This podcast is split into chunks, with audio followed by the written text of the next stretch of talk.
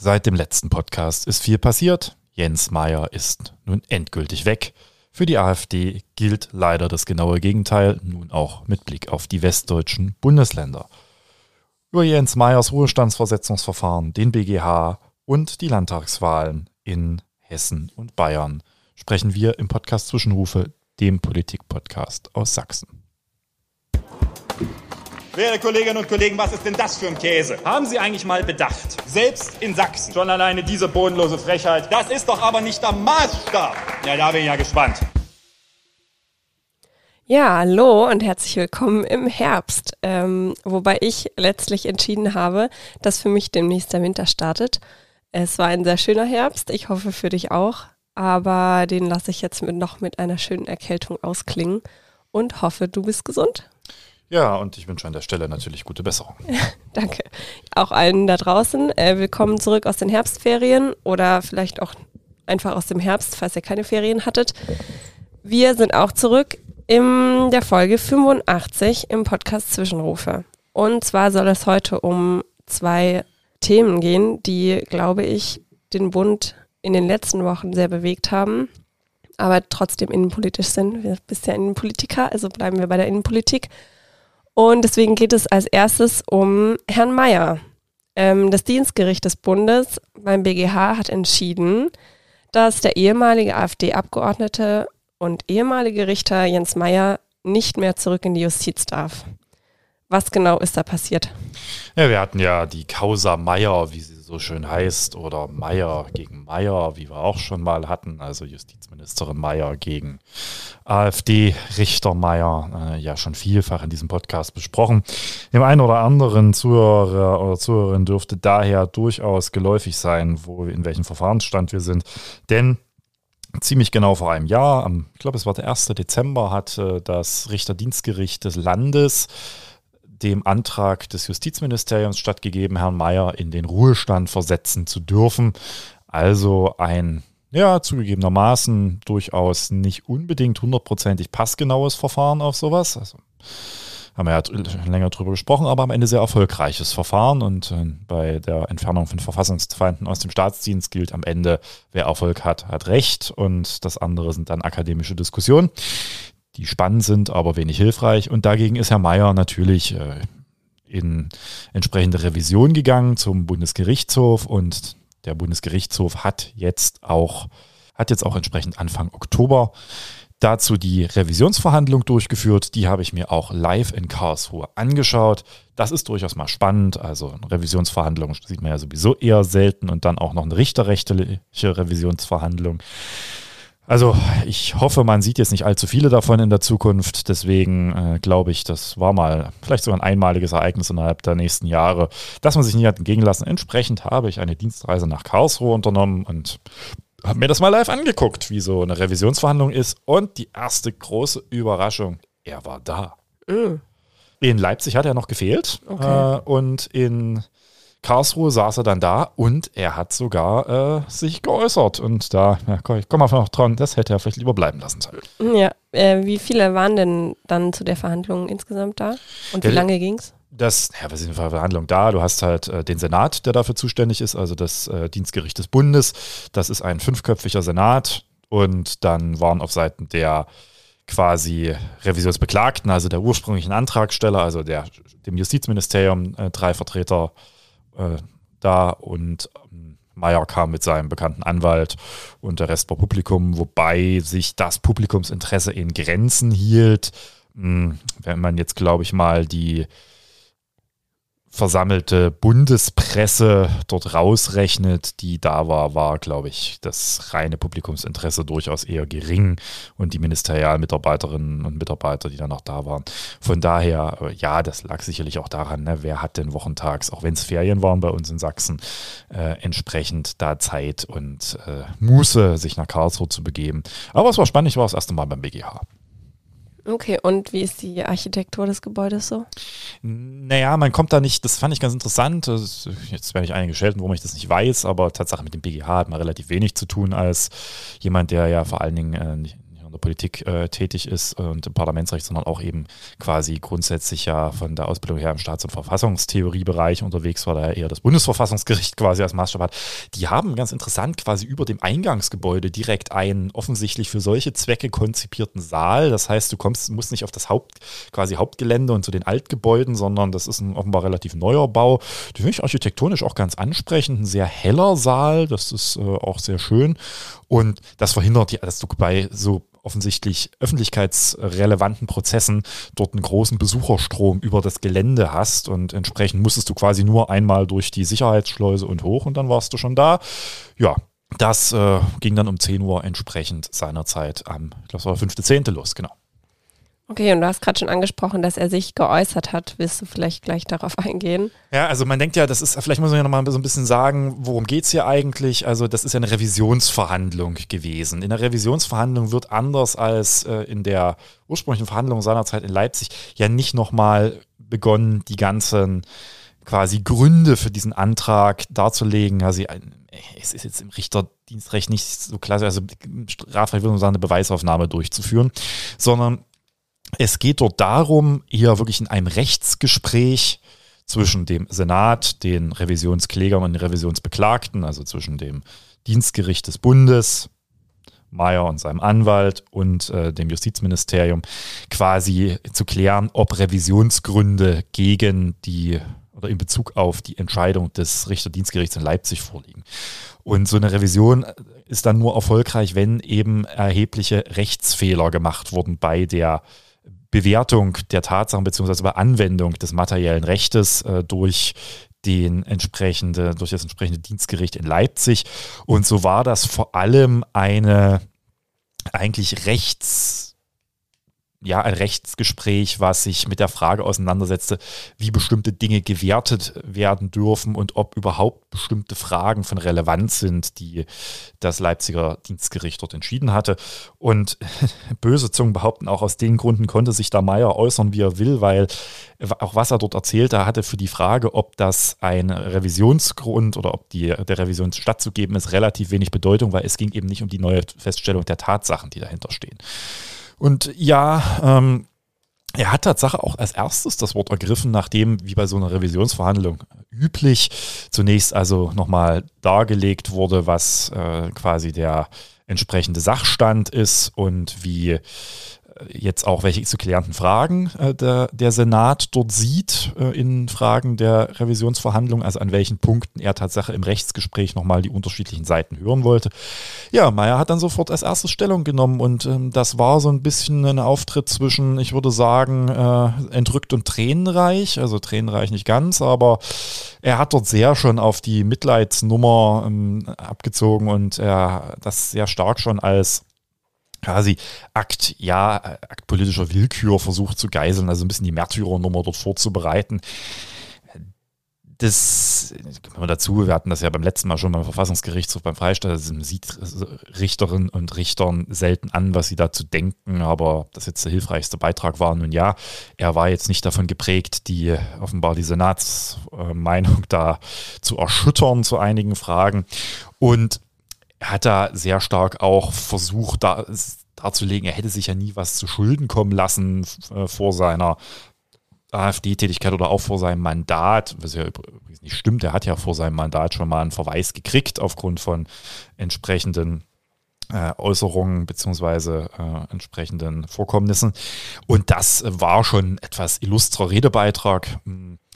Ganz spannend ist, er hat sich noch ein zweites Mal zu Wort gemeldet und da dachte ich dann, na, oh, und das ist auch zitiert worden, in dass er quasi aus den beiden Dingen, die er sich zu Wort gewählt hat, dass er da, glaube ich, auch nach meinem Dafürhalten hätte er dort schweigen sollen, weil er hat nach meinem, meiner Meinung für das laufende Disziplinarverfahren, was ja gegen ihn immer noch äh, läuft, ne, und vor allen Dingen aber auch, selbst wenn das Verfahren jetzt gescheitert wäre, hätte er gleich den nächsten Grund geliefert. Er hat sich dort ernsthaft hingestellt und gesagt, naja, er versteht das Problem gar nicht, was hier den also wir sind in diesem 31er Verfahren, wie es immer so schön heißt, da geht es um die Frage, ob quasi das Ansehen der Justiz in einem Maße geschädigt wird, dass deren Funktion erheblich beeinträchtigt wird und dass äh, quasi der, das Vertrauen in die Rechtspflege dermaßen erschüttert wird, dass der Richter in den Ruhestand versetzt werden muss. Das hat er quasi damit versucht wegzuwischen, zu sagen, naja, in einem Wahlkreis, den er ja äh, quasi da auch entsprechend vertrete, wäre es ja überhaupt kein Problem, wenn bei über 30 Prozent der Wählerinnen und Wähler, die AfD gewählt haben, dann ein AfD-Richter auch AfD-Positionen vertritt. Und da hat er natürlich eigentlich, ich weiß nicht, ob mit Absicht oder weil er in dem Moment die Tragweite dieser Äußerung nicht überschaut hat, dargestellt, dass er sich eben nicht quasi als Richter an die entsprechende Neutralität und die Auslegung des Rechts gebunden wird, sondern hat sich quasi zu so einer Art Volksrichter stilisiert, den er dort darstellen will.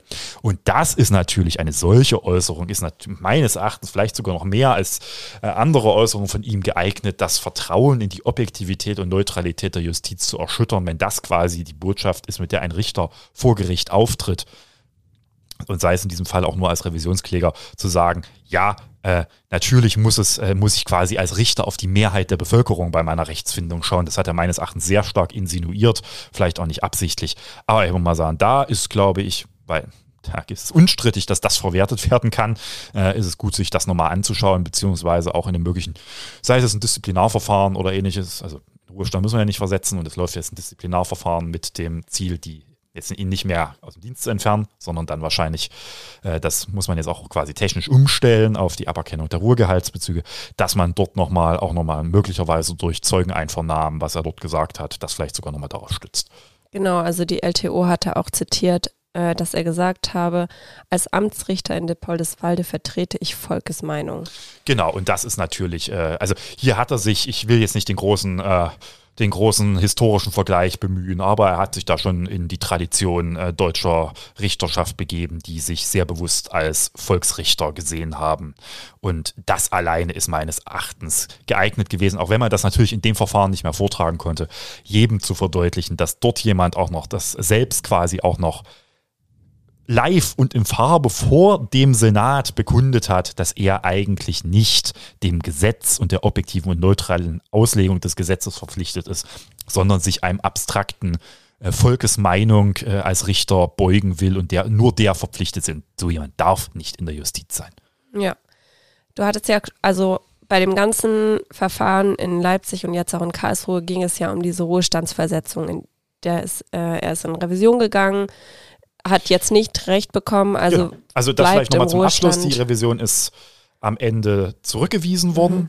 Das heißt, äh, das Gericht hat keine durchschlagenden Rechtsfehler seitens der Leipziger Richter gesehen und entsprechend ist jetzt quasi es dem Justizministerium möglich, das ist tatsächlich noch ein weiterer Akt, ihn in den Ruhestand zu versetzen. Punkt. So, und dann ist er auch im Ruhestand und zwar auch unwiderruflich. Okay, und Zusätzlich dazu wurde jetzt aber noch ein Disziplinar, eine Disziplinarklage mhm. erhoben, auch vom Justizministerium. Genau.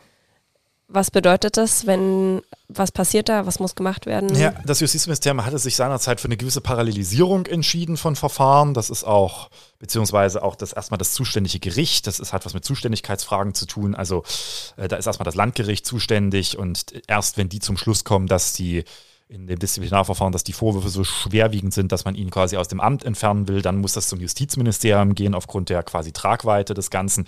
Und insoweit ist quasi die sächsische Justiz, beziehungsweise auch die Justizverwaltung und das Ministerium da zweigleisig gefahren.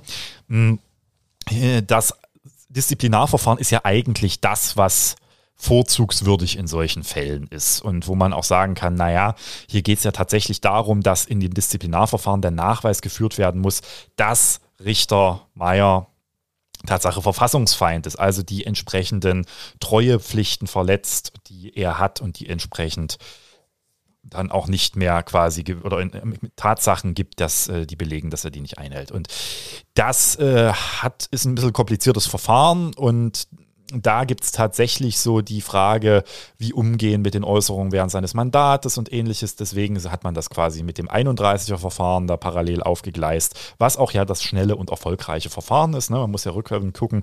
Zunächst ist er äh, im, ist er in, quasi im untechnisch gesehen in einem Eilf, äh, Eilrechtsverfahren quasi erstmal vorläufig in den Ruhestand versetzt worden. Dann gab es die Entscheidung im sollte er ursprünglich im März wiederkommen, dann ist er relativ, dann war er, glaube ich, zwei Wochen am Amtsgericht, dann ist er quasi vorläufig in Ruhestand versetzt worden. Und dann ist, hat äh, Leipzig das am 1. Dezember entschieden und jetzt äh, quasi anderthalb Jahre später sind wir schon beim BGH durch. Das ist schnell für richterdienstgerichtliche Verfahren, muss man sagen, so mit Blick auf die wenigen, die es da gibt. Und dieses Verfahren äh, zieht eben jetzt, muss jetzt darauf ziehen, weil er jetzt im Ruhestand ist, jetzt ihn nicht mehr quasi aus dem Dienst zu entfernen, sondern da bleibt jetzt, glaube ich, nur noch die Möglichkeit, ihm die Ruhegehaltsbezüge abzuerkennen als Beamter. Ja, und da wird man schauen müssen. Da muss man aber tatsächlich konkrete Nachweise führen. Da reicht das, was wir jetzt in diesem 31-Verfahren haben, nämlich wo es nur um den Anschein geht. Was auch nochmal ganz spannend war, weil der Senat da nochmal ein paar Ausführungen auch in der Entscheidung gemacht hat, die ich ganz spannend finde. Das reicht da nicht aus. Da muss tatsächlich konkrete Handlungen, Taten und äh, entsprechende Überzeugung nachgewiesen werden. Und das ist quasi der zweite Teil. Okay, und der folgt jetzt. Das heißt, diese Ich Klage ist erhoben. Und gehe davon aus, dass es jetzt nur um die Frage geht, ob man die umstellen muss und dann äh, wird sicherlich das auch weiter betrieben werden. Okay, und du bist aber der Meinung, dass es da genug Anhaltspunkte gibt? Da will ich mich äh, nur schlecht zu äußern, weil ich natürlich die entsprechenden Vorwürfe, die da genau erhoben werden, jetzt nicht im Detail kenne, wie sie vorgetragen werden. Hm.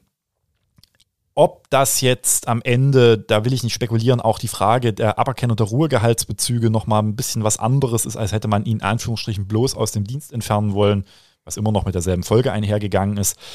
Aber quasi, es geht, das will ich nicht beurteilen, es geht eben jetzt in dem Verfahren nicht mehr um die Frage, dass man verhindern will, dass er Recht spricht. Das war ja quasi das ursprüngliche, das kann er nicht mehr, sondern es geht jetzt quasi wirklich um die Sanktionierung. Das weiß ich nicht, was da rauskommt. Ich bin sehr zuversichtlich, dass das äh, Erfolg haben wird. Aber das ist ein durchaus gerade im Bereich der Richterschaft eher seltenes Verfahren.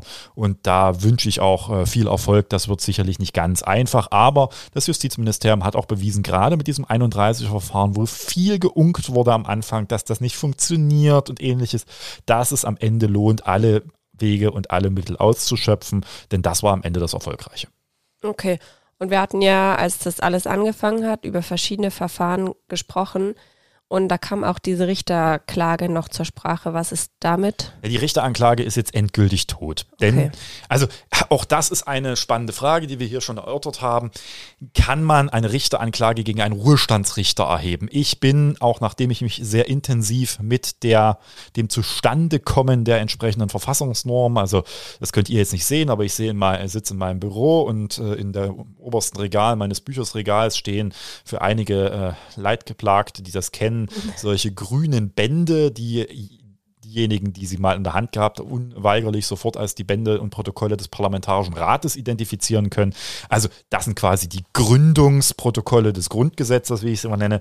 Wenn man da nachliest, wird man schnell feststellen, also denen ging es darum, in, mit der Richteranklage tatsächlich einen rechtsprechenden Richter aus dem Amt zu entfernen und nicht einen Ruhestandsrichter, sodass ich glaube, dass die Richteranklage nun endgültig tot ist. Sie wäre auch mittlerweile übrigens verfristet, weil da gibt es eine relativ starre Zwei-Jahresfrist. Wir hätten bei Meyer sicherlich noch an seinen Auftritten bei Pegida anknüpfen können, die auch vollkommen entrückt waren, was übrigens schon die quasi Vorskizzierung auch dieses Volksge äh, quasi Volksverantwortungsgedankens, den er da äh, jetzt nochmal vom Gericht vorgetragen hatte, in sich hatte. Die waren im Bundestagswahlkampf 21. Zwei Jahre später wäre September 23, das ist durch. Nun könnte man sagen, auf der Grundlage seiner Äußerungen äh, quasi als Revisionskläger zu seinem Verhältnis äh, Richter zu Recht und Richter zu Volk. Hm, Also quasi seine Selbstintronisierung als Volksrichter, was ich glaube, würde sogar auch vielleicht für eine Richteranklage ausreichen, würden die zwei Jahre jetzt auch wieder gelten. Aber da kommen wir eben zur entscheidenden äh, Punkt. Die Richteranklage gegen den Ruhestandsrichter, die halte ich für, selbst wenn es nicht so 100% explizit drinsteht, mit Blick auf Sinn und Zweck der Norm und Entstehungsgeschichte und Willen des Verfassungsgebers, meines Erachtens für ausscheidend und damit ist die Richteranklage weg. Okay. Aber sie ist auch nicht mehr nötig, weil er ist ja jetzt im er ist Ruhestand. nicht mehr da. Dann hoffen wir, dass sie äh, auch in Zukunft nicht zur Anwendung kommt. Ich will vielleicht noch einen, einen, einen Punkt, weil da, da, da hatten wir so ein bisschen bei der Entscheidung in Leipzig so schon mal drüber gesprochen, ein paar kleine Bauchschmerzen. Mm, wa- äh, Und ich fand die Entscheidung, die noch am selben Tag ja verkündet wurde jetzt beim BGH, womit ich nicht so richtig gerechnet hatte. Ich dachte, die lassen sich da Zeit, aber die haben quasi nach anderthalb Stunden war die mündliche Verhandlung vorbei und um 15 Uhr wurde dann zur Verkündung geladen. Da will ich nochmal auf zwei Punkte eingehen. Das ist jetzt wirklich für, für Konnoisseure der Materie. Zum einen ging es nochmal sehr stark um die Frage, was ist denn hier eigentlich der Maßstab, der, äh, was dem jeweiligen Richter vorgeworfen werden muss. Und der Senat hat nochmal sehr klar betont, dass, dass es nur um den Anschein geht, dass es egal nicht von Relevanz ist, ob, solange das, ich glaube, der Einschub war, nicht durch quasi eine Art böswillige Kampagne erzeugt wurde, dass äh, es ausreicht, dass eben der Richter den Anschein erweckt, dass er nicht in dem Fall äh, auf dem Boden des Grundgesetzes steht oder eben in anderen denkbaren Fällen, eben in anderen Konstellationen, aber dass eben dieser Anschein des, äh, des Vertrauensverlusts in die Rechtsprechung hier der Maßstab ist. Wir haben das nochmal sehr stark auch daran festgemacht, dass aus diesem Grund auch dahinstehen könnte, ob Äußerungen, die Meyer in dem im Zusammenhang mit dem richterdienstgerichtlichen Urteil in Leipzig quasi unterstellt wurden, ob die von ihm selbst nun getätigt wurden oder nicht. Also ich Klammer auf Maus gerutscht und der Praktikant war es, weil es ging um den Anschein. Und das ist das eine, also selbst wenn in seinem Namen das verkündet wurde. Das fand ich nochmal sehr, sehr spannend, weil auch das Gericht implizit in einem anderen Satz dann noch gesagt hat, und äh, das Dienstgericht des Bundes, naja, das Verfahren ist daher schon geeignet, auch für solche Konstellationen, wo es um die verfassungswidrige Betätigung eines Richters geht, angewendet zu werden, weil es eben den Anschein der verfassungswidrigen Betätigung bzw. der mangelnden Treue steht. Das fand ich nochmal ganz interessant, weil das meines Erachtens dieses Verfahren doch im Anwendungsfall etwas breiter ausrollt, als es übrigens auch mir persönlich lieb ist, weil natürlich hier die die Nachweispflichten, die Beweislast, die ich erbringen muss, deutlich geringer ist als im eigentlich dafür vorgesehenen Disziplinarverfahren. Bei Meyer habe ich da keine Zweifel, dass es richtig ist, aber man muss jetzt für die Zukunft sicherlich so mal angucken, ob das so in der Pauschalität äh, auch für die Zukunft jetzt quasi das Premium-Verfahren ist, weil dafür ist es eigentlich gar nicht gedacht. Dazu hatte er sich doch auch noch geäußert und hatte äh, quasi gesagt, er sei der Teufel in Person und es wäre pressemäßig in eine Kampagne ja, gegen ihn gefahren worden. Das ist die Märtyrernummer, die er dort versucht hat. Das ist, also er hat auch viel Quatsch erzählt. Ne? Wie gesagt, er hat sich angeblich auch nie was zu Schulden kommen lassen. Das ist ja, ja falsch.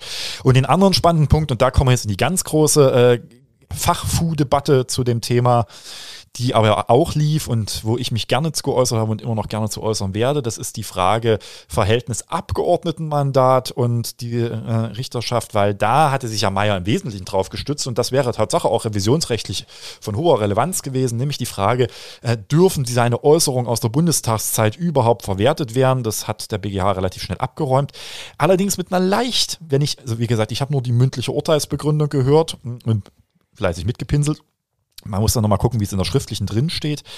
Und da habe ich das Gefühl, da sind sie, haben sie leicht ein bisschen was eingefangen, was das Richterdienstgericht in Leipzig versucht hat, nämlich die sogenannte basale Treuepflicht des äh, Beamten. Die haben sie quasi zumindest geflissentlich ignoriert, das nochmal zu bestätigen. Das äh, Richterdienstgericht in Leipzig hatte die Entscheidung ist auch ein bisschen widersprüchlich in sich, so ein bisschen konstruiert, dass äh, die Frage der Treuepflicht des Beamten auch dann, wenn er Abgeordneter wird und dann nach Abgeordnetengesetz die Rechte und Pflichten, zu denen auch die Treuepflicht gehört, ruhen, dass die trotzdem als Grundpflicht fortwirken würde. Also das hatte so ein bisschen äh, die Konnotation, das ist jetzt quasi von Seiten des BGH nochmal stärker in die Richtung arrondiert worden, zu sagen, naja, äh, das ist, kann dahinstehen, ob es die gibt, weil und deswegen ist auch egal, ob da äh, irgendeine vermeintliche Sperrwirkung existiert.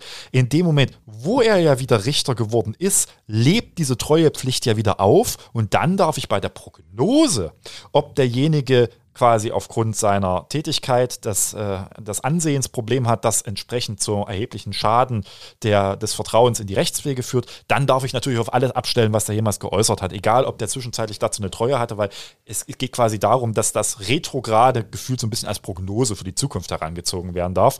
Und das fand ich eigentlich eine gute Umgehung dieses Problems, wo ich bis heute der Überzeugung bin, naja, wenn wir diese Büchse der Pandora einmal aufmachen, dann gibt es halt Tatsache im Bundestag Abgeordnete, die haben noch eine basale Treuepflicht, weil sie eigentlich mal Beamte sind und andere nicht. Und da habe ich mit diesem Blick auf Gleichheit des Mandates immer meine Sorge gehabt. Das hat jetzt meines Erachtens der BGH, wie gesagt, zumindest in der mündlichen Urteilsbegründung, als dahinstehen lassen äh, bezeichnet und damit, glaube ich, diesen Konflikt erstmal wieder etwas eingefangen. Ja, das wollte ich noch gesagt haben. So, zu Sehr diesem gut. Thema, glaube ich. Viel, äh, viel gesagt, aber am Ende sind wir, glaube ich, alle froh, dass es geklappt hat. Das ist auch ein großer Erfolg von Katja Mayer, die ja zwischendurch auch massiv kritisiert wurde für ihr vermeintliches unzureichendes Vorgehen und ähnliches gegen Jens Meyer Es gab kein Nichtvorgehen, ganz im Gegenteil, man hat alles gemacht, was ging und war jetzt mit dem erfolgreich, was alle wollten, nämlich dass Meyer nicht mehr auf der Richterbank sitzt. Und das ist am Ende das Entscheidende. Über alles andere können wir uns gerne weiter im quasi der geselligen juristischen Auseinandersetzung und staatsrechtlichen Auseinandersetzung in der Literatur streiten. Okay, sehr gut. Dann auf weitere Auseinandersetzungen. Und wir würden noch kurz zu den Landtagswahlen kommen, die stattgefunden haben. Da die schon ein bisschen wechseln, machen wir das heute etwas kürzer. Aber genau. Gut. In Bayern und Hessen haben Landtagswahlen stattgefunden. Willst du mit einer der beiden beginnen oder möchtest Was du? Was fandst du am spannendsten? Also am, oder am überraschendsten von den beiden? Am überraschendsten. Also ich, ehrlich gesagt hat mich nicht so sehr viel überrascht. Vielleicht eher, dass alle davon überrascht waren, wie viel Prozent die AfD jetzt am Ende doch bekommen hat. Aber also ich so, ich fand, äh, ich fand Hessen überraschender. Mhm. Mm, also wir können ja jeweils mal die, die Ergebnisse so ein bisschen grob vergleichen. Was die Unionsergebnisse angeht, fand ich beide Wahlen jetzt nicht sonderlich überraschend. Ja. Muss man einfach mal äh, sagen. Sowohl, ähm, die, dass Boris Rhein in Hessen mit seiner CDU doch deutlich vorne liegt, das war meines Erachtens von Anfang an zu erwarten. Mhm. Dass er am Ende so weit vorne liegt, ja, okay, das hätten vielleicht einige nicht erwartet, lag aber natürlich auch daran, dass äh, letztendlich vor allen Dingen äh, die SPD deutlich ja. unter ihren Erwartungen rauskam oder zumindest dem, was sie äh, erhofft hatten. Äh, und plus Wobei das ja auch schon im Vornherein sehr kritisiert klar, war. Plus, plus 7,6 Prozent ist ja eine Ansage. Ja. Bei Markus Söder, äh, da ist es ja ein bisschen anders. Der hat ja faktisch eigentlich nichts verloren im Vergleich zur Landesregierung. 0,2 Prozentpunkte schlechter war ja. die CSU. Aber das war ja eigentlich das historisch schlechte Ergebnis, das ich nie wiederholen durfte, so aus ja. Sicht der der CSU, die ja noch vor Jahren ohne Probleme ähm, weite, weite absoluten Mehrheiten hatten. Und das fand ich schon durchaus, deswegen ähm, fand ich die beiden fand ich gar nicht so überraschend. Eher, muss sagen, dass die CSU nicht deutlicher abgeschmiert ist, hatte ich, äh, finde ich überraschend, denn äh, das muss man ja auch mit Blick einfach auf die Ergebnisse der Freien Wähler sehen. Ja. Das ist am Ende ja eine Wählerklientel, würde ich jetzt mal schon sagen. Das steht sich relativ nah. Und dass die fast 5% zulegen, währenddessen die CSU nichts verliert, zeigt auch relativ viel. Ja, auch nach dem Skandal. Auch gerade nach Aiwanger und so weiter. Also das finde ich schon krass, dass nach dem Skandal da 15 Prozent das äh, einfach so durchgehen lassen und mhm. sagen, ja gut, äh, und die hatten auch noch zwei Direktmandate gewonnen haben. Also wirklich auch noch äh, in der Fläche zugelegt haben. Ja, dann ähm, kann man sich angucken, okay, das, äh, zum grünen Ergebnis kommen wir am Ende des äh, SPD-Ergebnis.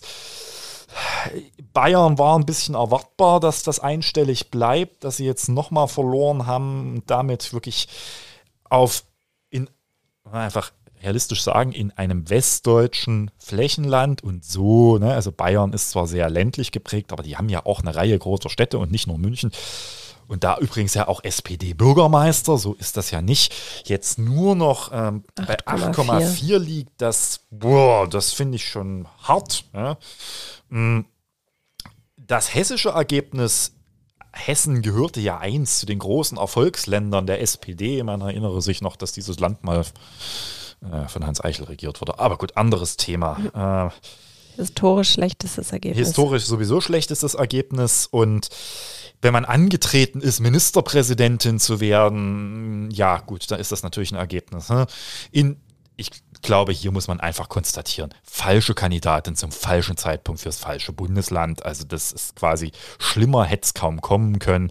Du hast die, die Debatte mit, wie mit Röttgen seiner Zeit, ja. bleibst in Berlin oder gehst du dahin? Ich, ich habe kein Verständnis, warum man das so gemacht hat. Dann hast du eine, eine Affäre um äh, den BSI-Präsidenten an der Hacke, wo du eine schlechte Figur machst, muss man ja einfach so sagen. Äh, unabhängig davon, was es an den Grundvorwürfen dran ist, hat ist auch die, der Umgang damit einfach ja kritisiert worden.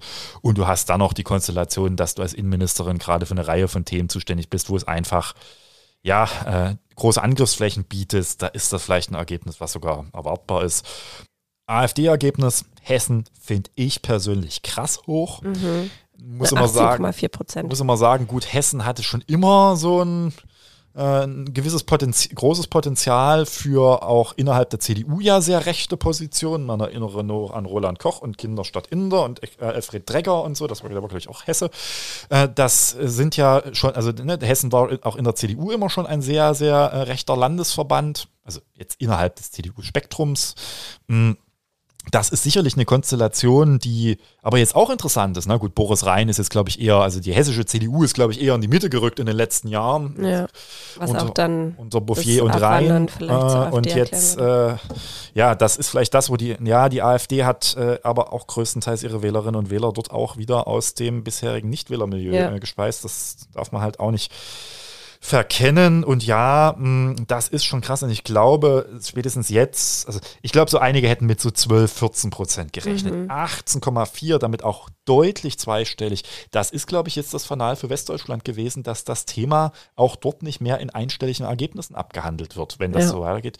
Und ich muss ja sagen, äh, Boris Rhein gehörte jetzt zu denjenigen, die überhaupt nicht die AfD, äh, die auf die AfD-Linie eingeschwenkt sind. Ja, das äh, ja. anders als andere. Aber da kann natürlich am Ende auch nichts dafür. Ich glaube, Friedrich Merz hat einen großen Anteil an diesem AfD-Ergebnis, weil ich bleibe bei meiner Feststellung, es äh, nützt der Union nichts, wenn sie diesen Weg geht. Dass jetzt Boris Rhein immer herhalten muss, äh, es hat doch funktioniert, ist Quatsch, weil der hat den dezidierten Anti-Gegenkurs oder zumindest vom Typ nicht den Märzkurs vertreten. Der ja. ist vielleicht der Beweis, dass man damit Wahlen gewinnen kann. Klammer auf, Günther in Schleswig-Holstein hat das ja auch schon mit einem anderen Politikstil hingekriegt. Ja. Hm.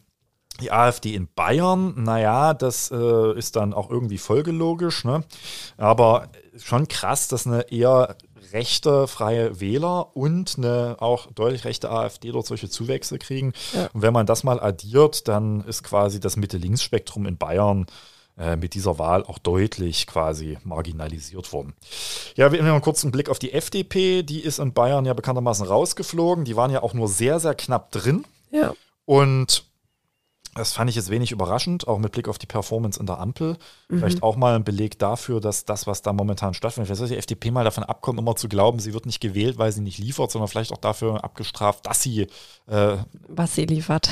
ja, beziehungsweise, dass sie in der Ampel permanent hier äh, schlechte Stimmung und alles blockiert und so. Vielleicht funktioniert das auch nicht. Dieser Schluss wäre ja auch zulässig. Und man muss ja sagen, die FDP in Hessen mit 5,03 Prozent, das mhm. waren äh, eine, ich glaube, untere äh, Zahl, ich glaube untere drei, äh, untere vierstellige Zahl an Stimmen, die am Ende den äh, Wiedereinzug gesichert hat. Das ist auch erstmal eine Ansage und das hätte auch ganz an, leicht anders gehen können und das wäre, glaube ich, noch dramatischer gewesen. Ja, bleibt am Ende der Blick auf äh, noch kurz einen Punkt vielleicht, äh, auf also einen letzten kommen wir nämlich gleich, das ist noch eine Überleitung zu was aktuell, zu den grünen Ergebnissen. Mhm. Ich weiß nicht, wie du die bewertest. Ich sage jetzt mal, das bayerische Ergebnis finde ich, nicht falsch verstehen, stark. Mhm. ist natürlich ein Verlust, klar. Der ist unschön und äh, ich meine, wer, wer das, die, die Power äh, des bayerischen Wahlkampfs erlebt hat und Katha Schulze und so, mhm. krass, ne?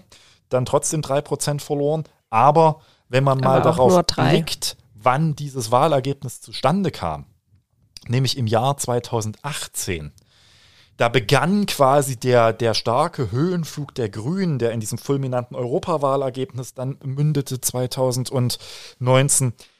Der wird sehen, dass ich mit Blick auf den jetzigen Bundestrend ich die 3,2 Prozent zwar unschön und auch schwierig finde, äh, weil es einfach nicht dem auch gerecht wird, was die, glaube ich, da gewuppt haben.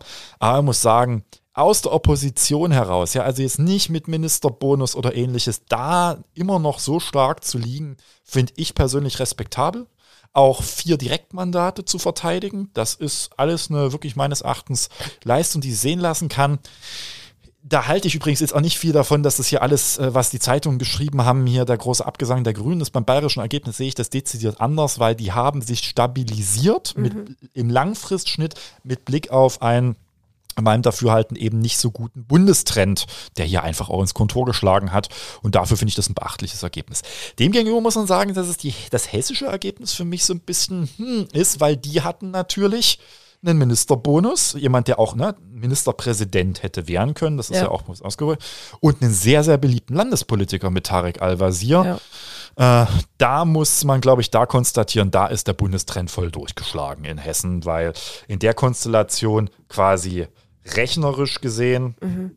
äh, fünf Prozentpunkte zu verlieren, also das quasi ein Viertel des Wahlergebnisses äh, zu verlieren, das spricht dann dafür, dass hier wirklich auch der Bundestrend ins Kontor gehauen hat. Und ja, das ist äh, bedauerlich. Ich glaube, da muss man auch sich sehr genau mit auseinandersetzen. Aber mir zeigt, und das vielleicht so Abschluss im Grünergebnis, das bayerische Ergebnis, dass man auch in schwierigen bundespolitischen Zeiten und mit hoher Anfeindung, die bayerischen Grünen sind angefeindet worden dort noch und nöcher, bis hin zu den ne, Steinwürfen und alles, ja.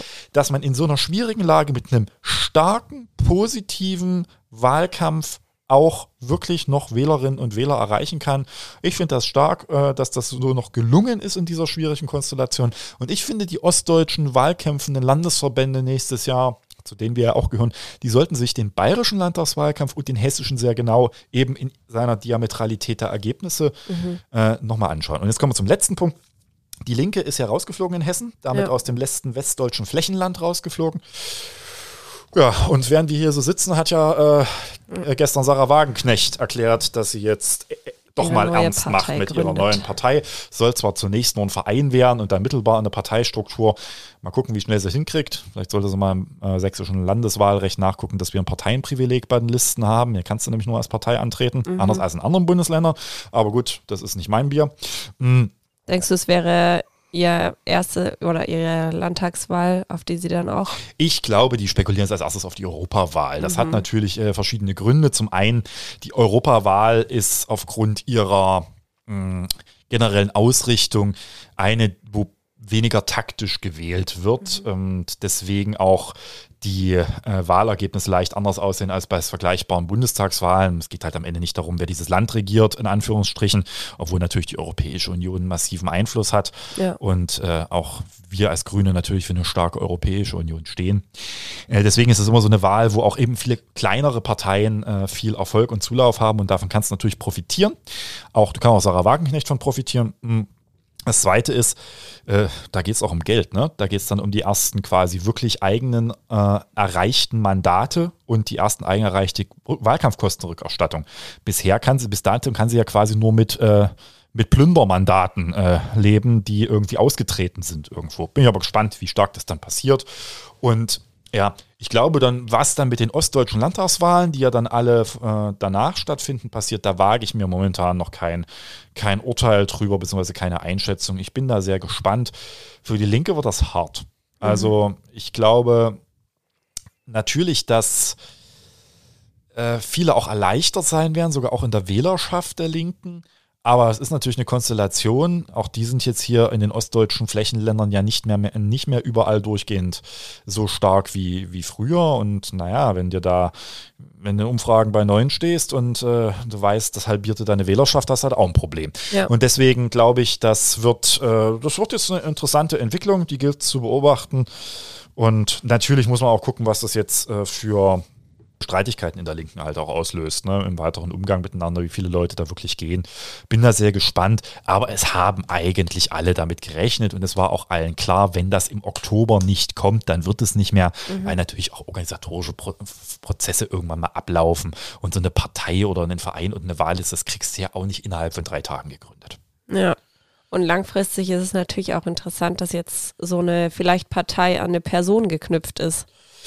Ja, ich glaube, deswegen macht sie jetzt auch erstmal diesen Verein, weil sie das Gefühl hat, hat sie mehr Steuerung darüber, wer äh, kommt. Und ja, bin gespannt. Damit haben wir dann also quasi die nächste nationalistische Partei im Spektrum, die, naja, mal gucken, wie stark sie am Ende sein wird. Mhm. Äh, bin immer vorsichtig da von vornherein von zu großen Wahlergebnissen anzugehen. Das ist alles Glaskugel lesen. Die brauchen auch am Ende Kandidierende und äh, ein Programm. Und äh, ob man am Ende sich nur vom Protest dann als zweite Partei äh, tragen lassen kann, das wird sich zeigen. Ja, es bleibt spannend im Lande.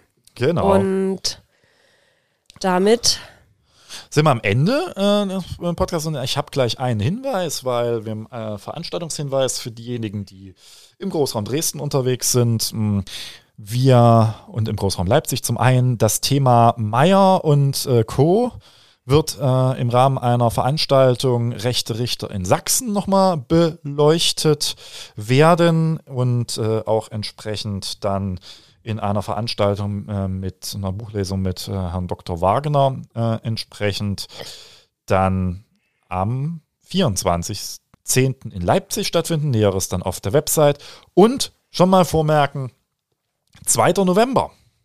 Das Thema, was passiert eigentlich, wenn konservative Parteien immer mehr nach rechts rücken? Wir haben eine der besten Expertinnen in diesem Bereich gewinnen können. Natascha Strobel ist in Dresden und äh, wird mit uns darüber reden. Ich glaube, gerade jetzt, gerade auch mit Blick auf die Landtagswahlen im Osten nächstes Jahr und die Entwicklung auch der CDU, ein Riesenthema. Und ja, ich hoffe, ihr kommt. Ja, genau. So viel zu den Veranstaltungsterminen. Gut, dann war es es mit den Themen für diese Woche. Ähm, wir hoffen, euch bei den Veranstaltungen zu sehen und noch einen schönen Restherbst. Das auch und bis zum nächsten Podcast oder zu den Veranstaltungen. Vielen Dank und tschüss. Tschüss.